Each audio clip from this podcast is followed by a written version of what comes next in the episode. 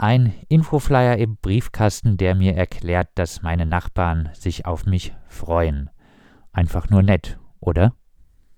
Das kommt drauf an, wenn der Infoflyer von einem Nachbarn persönlich geschrieben wurde mit seiner Adresse drunter, ohne dass das über eine große Plattform ging, dann würde ich mich tatsächlich über die Initiative freuen.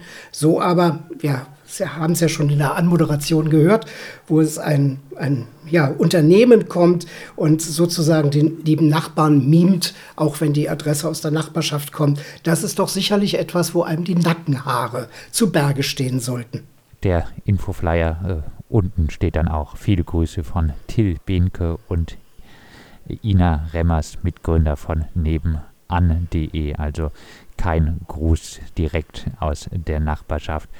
Claudia und Thomas versorgen Eichenau mit Masken. Jan Paul teilt seinen Garten mit den Nachbarn. Nachbarn helfen sich im Corona-Alltag. Solche Sachen kann man auf nebenan.de lesen. Das Ganze nennt sich äh, Sozialunternehmen. Steht denn das Soziale nicht im Vordergrund? Naja, das Wort sozial wird ja sehr gestreckt seit der Benennung von äh, Konzerninteressen als soziale Medien. Äh, und auch hier haben wir das, äh, dass ein Start-up äh, losgegangen ist und Nachbarschaften vernetzt hat, was ja erstmal ganz nett klingt, aber wenn ich mir bedenke, dass der Burda-Konzern gerade einen zweistelligen Millionenbetrag ausgegeben hat, um dieses Unternehmen zu kaufen, dann wird es einen schon ein bisschen schummrig.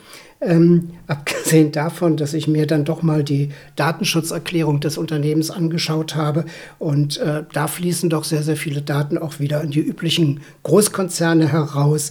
Ähm, es wird Schindluder mit Daten getrieben, also Schindluder in dem Sinne, dass unsere Daten in große Datenpools einfließen und dafür helfen, dass in dieser Manipulationsgesellschaft, in der wir leben, wir noch ein bisschen besser manipuliert werden können. Ich denke mal, von nebenan.de sollte man sich fernhalten. Und wenn man wirklich etwas für die Nachbarschaft tun sollte, dann sollte man nicht auf den leichten Klick am Computer setzen, sondern darauf, dass man die, sich gegenseitig einlädt, selber äh, durch die Nachbarschaft geht, Kontakte schließt, freundlich grüßt, auch den grummeligen Nachbarn und auch den einlädt, wenn man gemeinsames Kaffeetrinken im Hof oder Garten äh, organisiert. Was können Sie denn dazu sagen, was äh, für Daten dort erhoben werden? Naja, das Einzelne ist halt, äh, weiß nicht, ob das so interessant ist, weil äh, äh, was erwähnt wird in den Sachen sind natürlich Google und äh, auch bestimmte Google-Tools, die dafür da sind, dass Google, äh, egal ob sie mit der Sache selber was zu tun haben oder nicht, Daten bekommen. Natürlich ist Facebook eingebunden. Ähm, äh, was ansonsten da ist, ich habe die Website jetzt nicht weiter untersucht, welche Tracker davon noch eingebunden sind, aber ich kann davon ausgehen, und das tue ich jetzt einfach mal, dass ähm, ein Bruderkonzern äh, die Website an sich und die Nutzung äh, mit weiteren Trackern und äh, äh verseucht hat und äh, entsprechende Informationen halt gesammelt werden, weil ansonsten gibt es ja auch kein wirkliches Einkommensmodell, was rechtfertigt, dass so viel Geld äh, für so ein Unternehmen ausgegeben wird. Also ein zweistelliger Millionenbetrag. Dafür muss die nette Nachbarin ganz lange für stricken, damit sie das zusammenbekommt.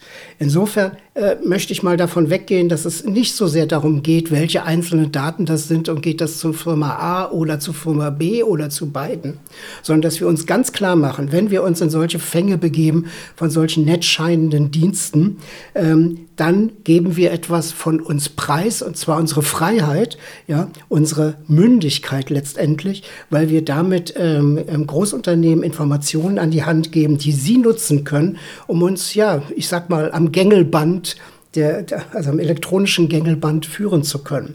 Wie das im Einzelnen funktioniert, das würde den Rahmen dieser Sendung sprengen, sondern das gehört eigentlich in den Medienkompetenzunterricht äh, der Schulen und der Landes- und Bundeszentralen für politische Bildung.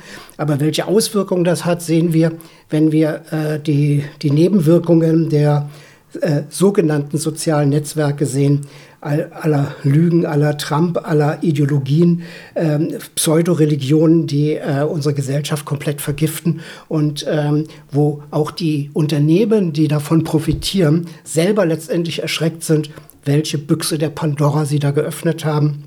Und ich denke, statt in solche Dienste weiter hinein zu investieren, sei es mit Geld, sei es mit eigenen Daten, sollten wir die Büchse der Pandora wieder schließen und mal wieder ja, vernünftig miteinander umgehen, zumindest dann, wenn die Corona-Krise dann auch wieder mal hoffentlich vorbei sein wird. Stichwort Geschäftsmodell. Burda hat äh, einen zweistelligen Millionenbetrag ausgegeben, um äh, Goodhood GmbH, die äh, Betreibergesellschaft von nebenan.de, äh, zu kaufen. Christian Vollmann, Gründer, ein Gründer der Plattform, sagt, wir haben zu keinem Zeitpunkt Nutzerdaten verkauft und werden dies auch in Zukunft äh, nicht tun. Klingt doch beruhigend, oder?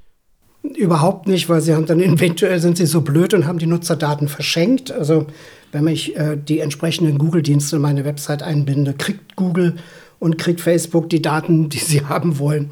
Äh, viele Startups schnallen das gar nicht. Also wir können davon ausgehen, dass die meisten Startups einfach knalle dumm sind und überhaupt nicht begreifen, wem sie zuarbeiten. Zweitens ist das so ein Uralt-Trick, zu sagen, ich würde die Daten gar nicht verkaufen, weil äh, das ist Unfug. Die Daten werden ausgewertet. Also das ist einfach das Geschäftsmodell.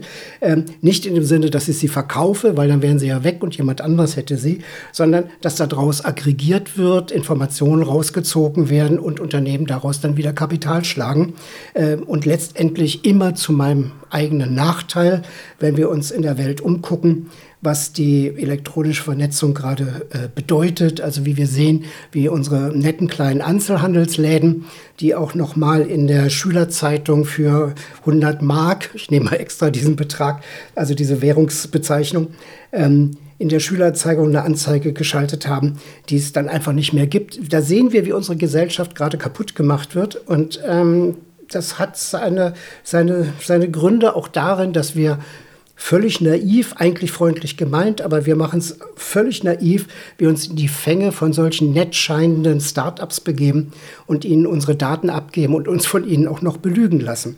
Also die, die Datenschutzerklärung von nebenan.de ist A, schon wie, A, viel zu lang, da steht auch schon sehr viel drin, äh, was sie alles treiben äh, mit Daten. Und ich gehe auch davon aus, dass sie mit den Daten noch mehr machen, als da drin ist, weil zum Teil werden sie wahrscheinlich gar nicht genau wissen, was sie da tun. Nach Abschluss deiner Registrierung heißt es auf nebenan.de, trittst du in deiner Nachbarschaft mit vollständigen Vor- und Nachnamen auf.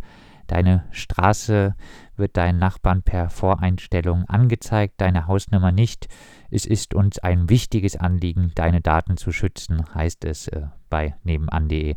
Das Ganze ist dann Ihrer Meinung nach wenig glaubwürdig. Naja, äh, nebenan.de hat die Daten und die dahinterstehenden Unternehmen. Und äh, ehrlich gesagt, wenn ich in meinem Hause etwas tue, also ich lebe in einer, einer sich gerade wieder neu entwickelnden Nachbarschaft in einer Großstadt, dann stehe ich natürlich mit Namen und Adresse dazu. Aber es bedeutet eben auch, ich gebe nicht jedem Namen und Adressen, sondern dann ist manchmal dann doch besser, sich etwas zu schützen und lieber erstmal einem Café zu treffen, bevor man sich in der eigenen Wohnung trifft. Das ist schon sicherlich ganz in Ordnung und auch gut durchdacht. Aber äh, dahinter steht nicht, dass nebenan.de den Menschen helfen möchte und sie schützen möchte, sondern dahinter stecken ganz klare äh, äh Großkapitalinteressen, äh, nämlich das äh, zu pekunisieren, also Geld daraus zu machen und äh, dazu gehört, und das ist einfach das Business im Startup-Bereich, äh, Assets zu gewinnen. Und Assets sind Daten von Menschen, die man dann eben entsprechend, ich nenne es immer noch verschachern, selbst wenn sie nicht verkauft werden, also wenn daraus halt äh, äh, Gewinn gezogen wird, also Daten zu verschachern.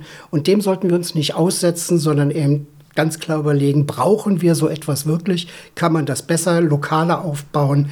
Ähm, gibt es andere Vertrauensebenen, die wir einziehen müssen?